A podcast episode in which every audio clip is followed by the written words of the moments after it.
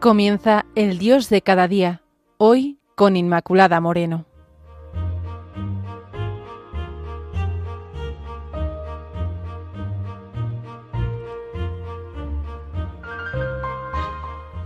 Queridos amigos de Radio María, bienvenidos al espacio El Dios de cada día. Y hoy vamos a reflexionar sobre la centralidad de Jesucristo en nuestras vidas, porque Él es el centro de todo, ¿verdad? Y por tanto, pues no podemos sino esforzarnos para ponerle donde le corresponde, porque de lo contrario nada será fecundo, nada podemos construir que, que sea consistente, nada merecería la pena. Si nos vamos a la Biblia, interpretando el Antiguo Testamento, sabiendo que toda la escritura nos habla de Jesucristo, que Él es el centro, anticipando así en el Antiguo Testamento esa plenitud de los tiempos, revelada en el Nuevo Testamento, que sólo podemos conocer a Dios en Jesucristo. Sí, todo nos habla de Él. También la Escritura, por supuesto, como no. Adán es la primera figura del Salvador prometido que prefigura al Mesías, porque Adán es el padre de todos los hombres según la carne y Jesús de todos los hombres según el Espíritu. Abel, que es una figura también del Mesías, está figurando al Mesías. El sacrificio de Abel fue agradable a Dios el sacrificio de Jesús es el único que Dios acepta para la remisión de los pecados. Abraham fue el padre de un gran pueblo, prefigurando a Jesús, padre de todos los hombres. O Isaac, que prefigura el sacrificio de Cristo, Cordero Manso, o Melquisedec, sacerdote y rey, que prefigura a Jesús, sacerdote y rey eterno. O José, el patriarca, que enseña el perdón, que prefigura a Jesús que muere en la cruz diciendo, Padre, perdónales porque no saben lo que hacen. O Job, ese hombre justo y temeroso de Dios que sufrió las pruebas más terribles. Como Jesús, el justo por excelencia, despojado de todo, abandonado por sus discípulos. Moisés, liberador de su pueblo. Jesús, el nuevo Moisés, que libera a todo hombre. Sansón, que se sacrifica voluntariamente para salvar a su pueblo del poder de los filisteos. Jesús se sacrifica voluntariamente para salvarnos. David, rey de Israel, nacido en Belén, prefigura a Jesús, nacido en Belén, rey de reyes, señor de señores. Salomón, que anuncia con su sabiduría la sabiduría de Jesús y así, desde la luz que proyecta el Espíritu Santo, podemos interpretar cada uno de los acontecimientos, de los personajes, de las figuras, objetos desde Cristo. Cristo es el Rey, porque Él es el centro. Él es el Rey, pobre y humilde, cuyo reino no es de este mundo. Es el Rey manso y pobre, que está al lado de los pobres, de los enfermos, de los marginados, de los pecadores, dándoles la posibilidad de cambiar, de los niños, acogiéndoles y presentándolos como icono de su seguimiento. San Pablo, en el himno de Colosenses 1, 12, 20, nos dice, Cristo es la imagen del Dios invisible, el primogénito de toda criatura. En Él fueron creadas todas las cosas, las del cielo y las de la tierra, las visibles y las invisibles, tronos, dominaciones, principados, potestades, todo lo ha creado Dios por Él y para Él. Cristo existe antes que todas las cosas, y todas tienen en Él su consistencia. De esta lectura podemos sacar la respuesta a la pregunta ¿por qué Dios es el centro de todo? Porque Dios Padre le ha mirado a, Jesús para crear todas las cosas y por tanto estamos hechos en el molde del Hijo. Por eso Jesús es el centro, porque Dios Padre todo lo ha hecho por Él y para Él, porque todo tiene su consistencia en Él, porque Él es la cabeza de la Iglesia, principio de todo, porque Él nos ha librado de la muerte. Y suya es toda victoria, porque sólo en Él puede quedar reconciliado el mundo en su cruz. Y aquí estriba la razón de su reinado, en su divinidad y en su manera de reinar, porque su reino queda expresado en las bienaventuranzas, como vemos en Mateo 5 del 1 al 10. Reino de paz, de justicia, de humildad, de mansedumbre, de misericordia, de autenticidad, pobreza de espíritu, consuelo, palabras que hemos oído, que hemos dicho, que hemos repetido muchas veces, pero no por ello deberían de perder fuerza. haciendo presente el reino. Hacemos presente a Jesús, centro de la creación, centro del mundo, centro de la historia, centro del tiempo, alfa y omega, principio y fin. Pero, ¿realmente es Jesús el centro de nuestra vida? ¿Es el centro de tu vida? Claro que en las cosas del Señor le reconocemos como nuestro Señor, nuestro Rey, pero de verdad, en la práctica lo es. Recordemos esa parábola, la del joven rico, Mateo 19, 16, 30, que era íntegro, que cumplía los mandamientos y que pregunta a Jesús, ¿y qué me falta? Y Jesús le dice, si quieres ser perfecto, anda, vende lo que tienes, dáselo a los pobres y tendrás su tesoro en el cielo. Luego ven y sígueme. ¿Cuáles son nuestros bienes, esos que todavía no hemos acabado de entregar, para que Jesús, de veras, sea el centro de nuestra vida?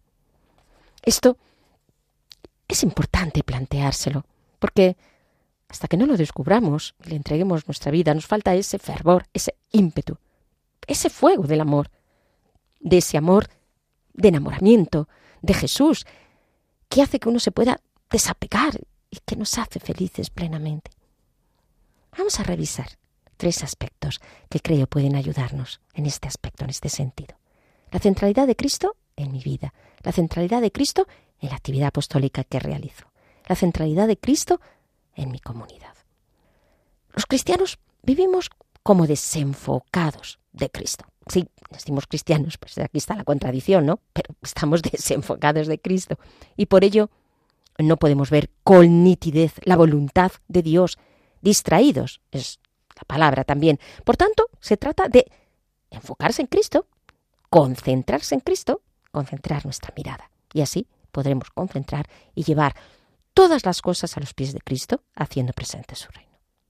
Vemos entonces cómo hacer presente a Cristo, poniéndolo como centro, para que sea también eh, su reino el que pueda emerger.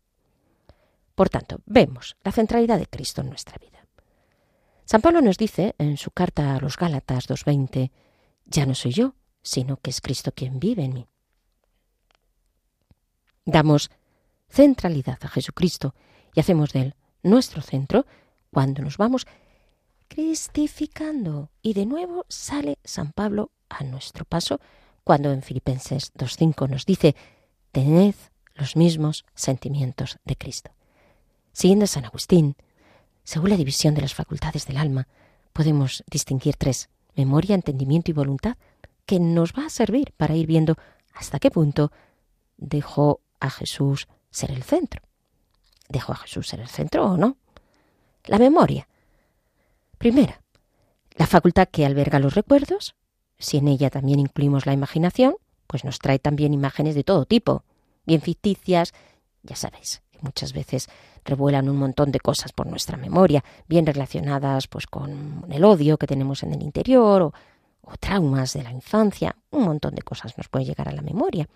Si dejamos que Jesús sea nuestro centro, si afrontamos estos recuerdos que nos dan la señal de las heridas que se han quedado en el alma, pues habrá que someternos a procesos de sanación interior para sanar y sacar dichas heridas y ponérselas a Jesús.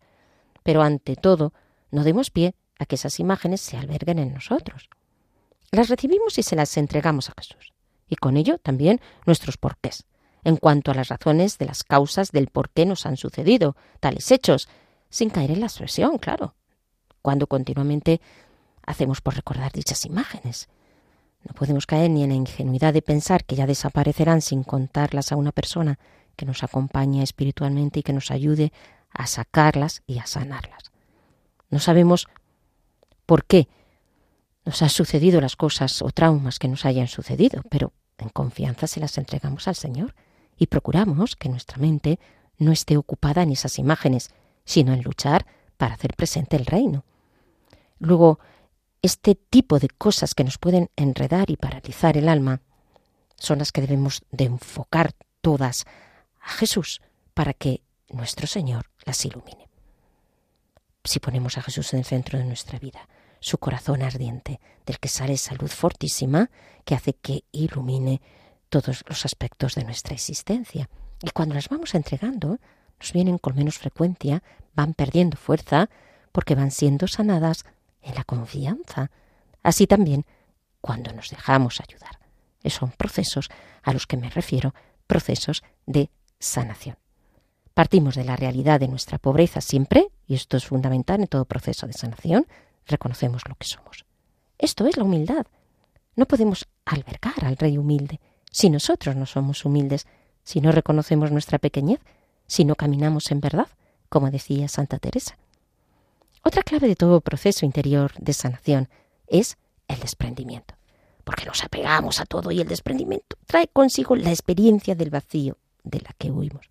Y aquí está la otra perspectiva de este proceso de sanación que nos lleva a poner a Jesucristo en el centro de nuestra memoria.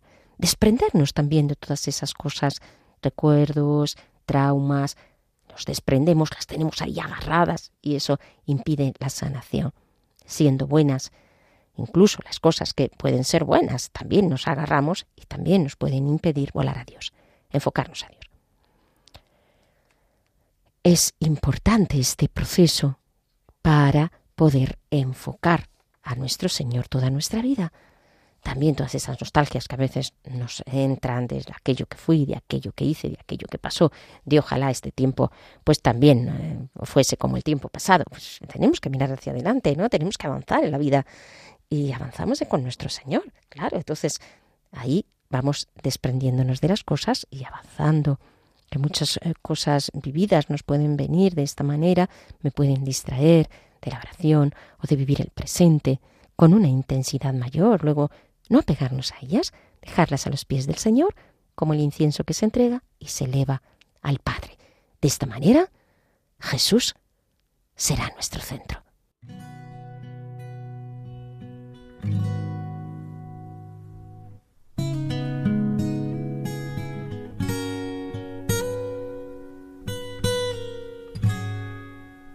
Yeah.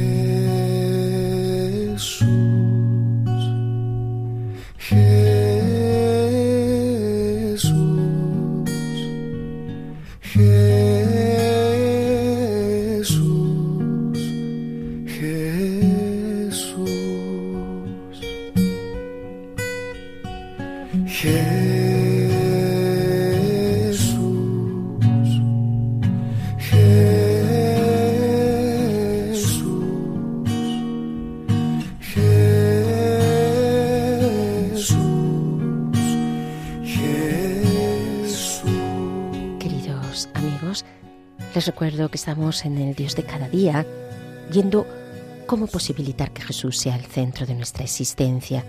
Lo hemos visto en, nuestra vida en relación con la memoria.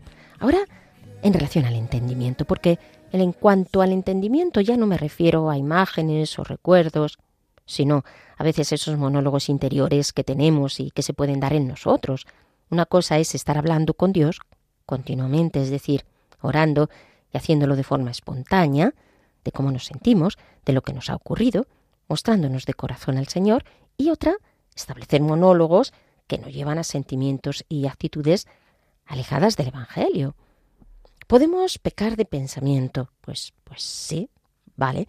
Y es bueno ejercitarnos, lógicamente, en las tesis de parar esos pensamientos y de entregárselos al Señor sin seguir insistiendo en lo sucedido, sino parece que esos pensamientos nos van a veces como como engullendo, por decirlo así.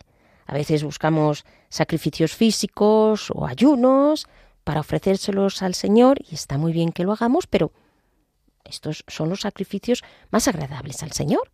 Un corazón quebrantado, un corazón enfocado a Cristo, que realmente en el cual Cristo reina. Es decir, que con la luz del Señor sabemos captar dónde está el mal para no darle pie y poner a Jesús como el centro en el centro. Porque ante esto decimos, Señor, te lo ofrezco a ti, me rindo a ti. Tú lo sabes todo, tú me amas, tú permites todo para mi bien.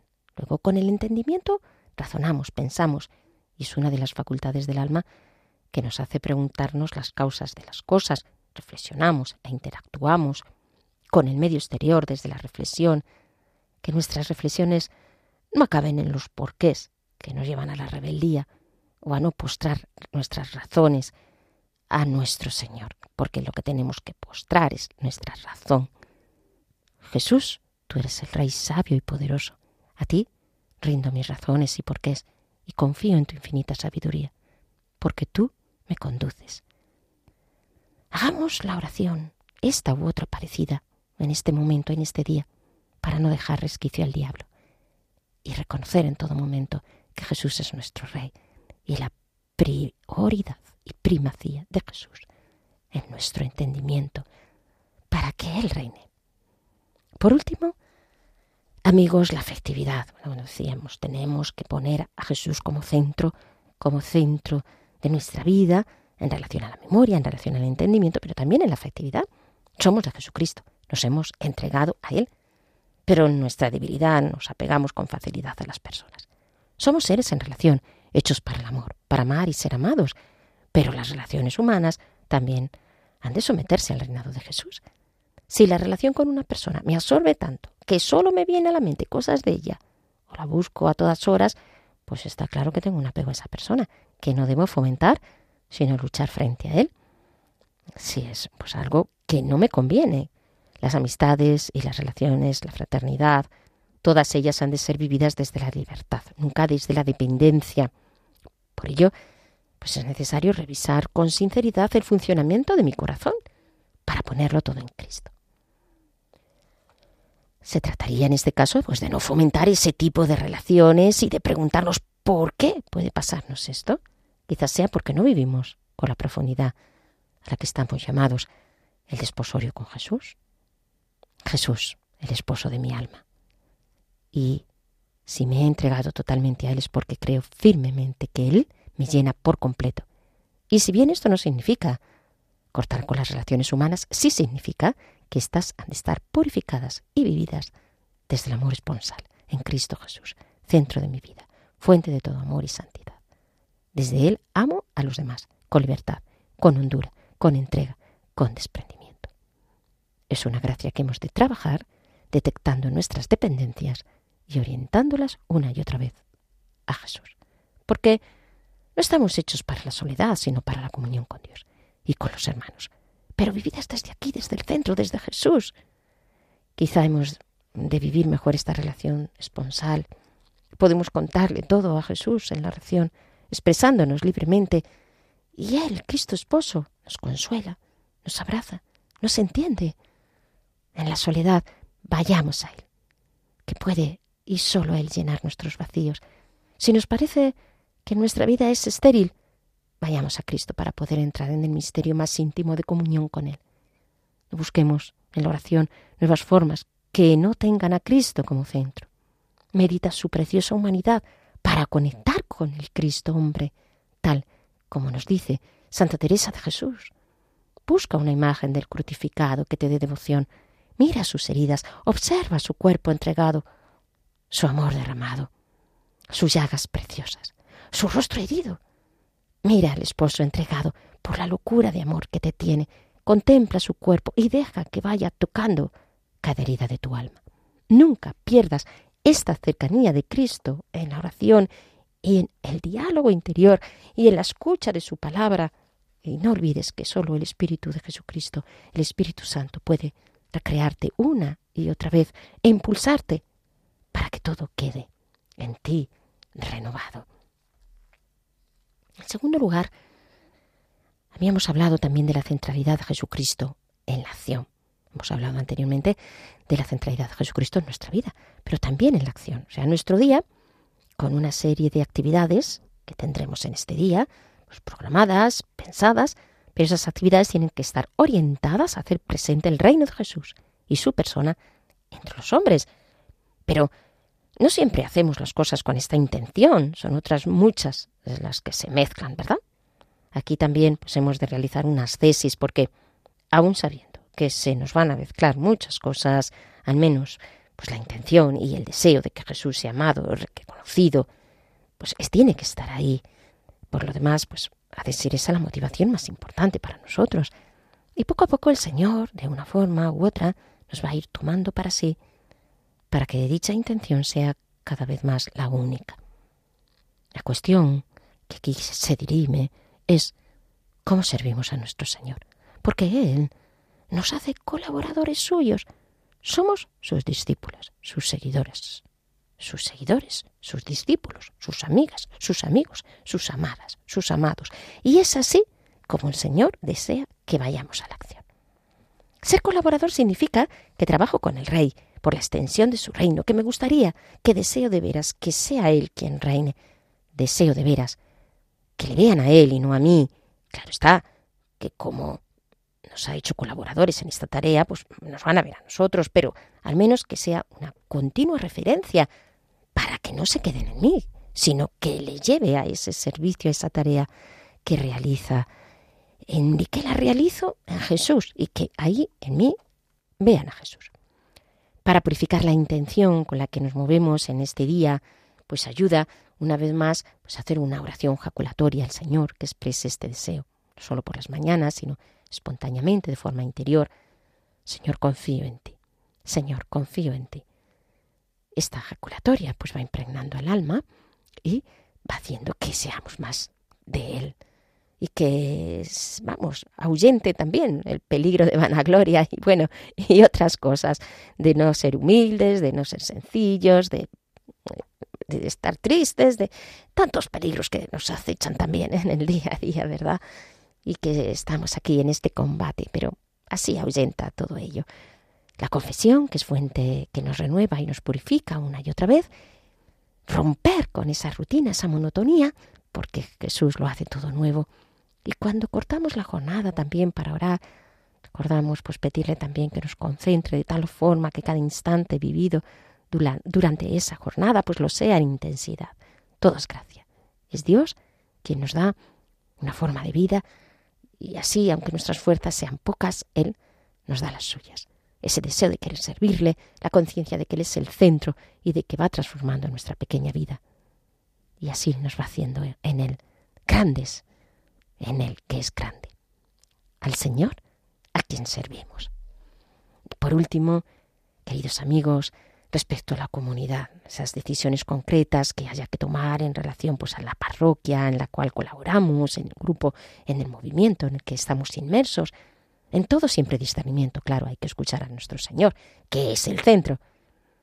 Pero en cada decisión pongo a Jesús como centro, confiando en su providencia y asumiendo sus planes. Y no solo porque sí creo de veras que Jesús, que si Jesús está en el centro de la comunidad, no he de temer nada, que es verdad, sino que todo está a su servicio también.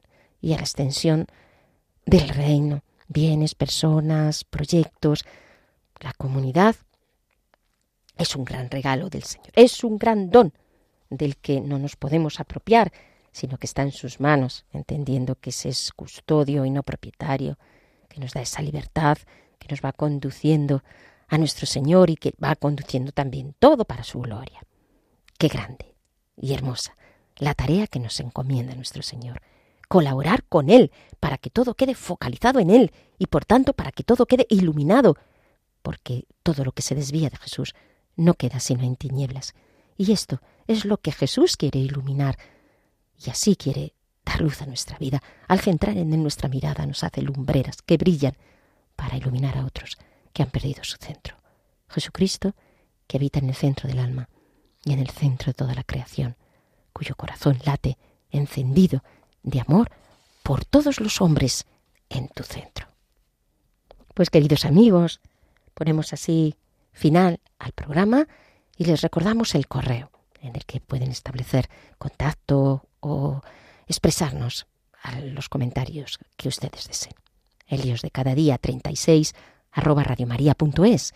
El Dios de cada día 36 arroba radiomaria.es. Feliz jornada.